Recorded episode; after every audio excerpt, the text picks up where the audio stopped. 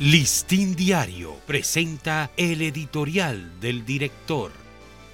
¿Qué tal amigos del Listín Diario? Este es nuestro editorial de hoy, martes 15 de agosto. La tragedia de San Cristóbal. La explosión de un tanque de gas en un negocio de la zona céntrica de San Cristóbal dejó ayer al menos cuatro muertos y casi 30 heridos graves. Un episodio que ha causado gran conmoción. El incidente ha vuelto a poner de manifiesto la necesidad de fortalecer los sistemas de emergencia del país, así como de mejorar la capacidad de los hospitales para atender especialmente a los quemados. El listín diario ya había editorializado sobre la falta de unidades en los hospitales del país para curar y salvar las vidas de personas quemadas. En un editorial del pasado 12 de marzo, este periódico advirtió que la República Dominicana no cuenta con unidades de quemados especializadas, lo que obliga a los pacientes a ser trasladados a otras ciudades o países.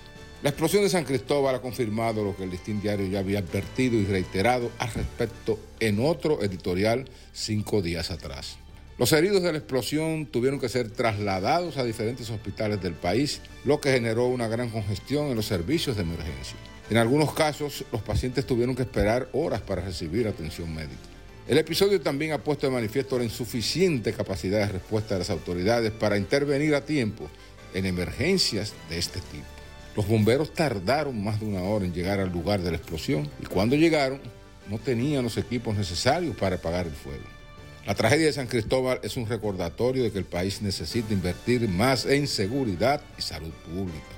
El gobierno debe fortalecer sus sistemas de emergencia, así como mejorar la capacidad de los hospitales para atender a los quemados. Al lamentar lo acontecido, pedimos a las autoridades que dispongan una revisión general y rigurosa de los sistemas de uso de gas propano en negocios y otros lugares públicos o privados. De esa manera podrán detectarse fallas o desgastes de los tanques de almacenamiento y de sus propios sistemas de seguridad. Aunque estos percances son inesperados o en muchos casos inevitables, es mejor minimizar riesgos implantando mecanismos de control en esos artefactos y en las formas en que son manipulados. Este ha sido nuestro editorial. Listín Diario presentó el editorial del director.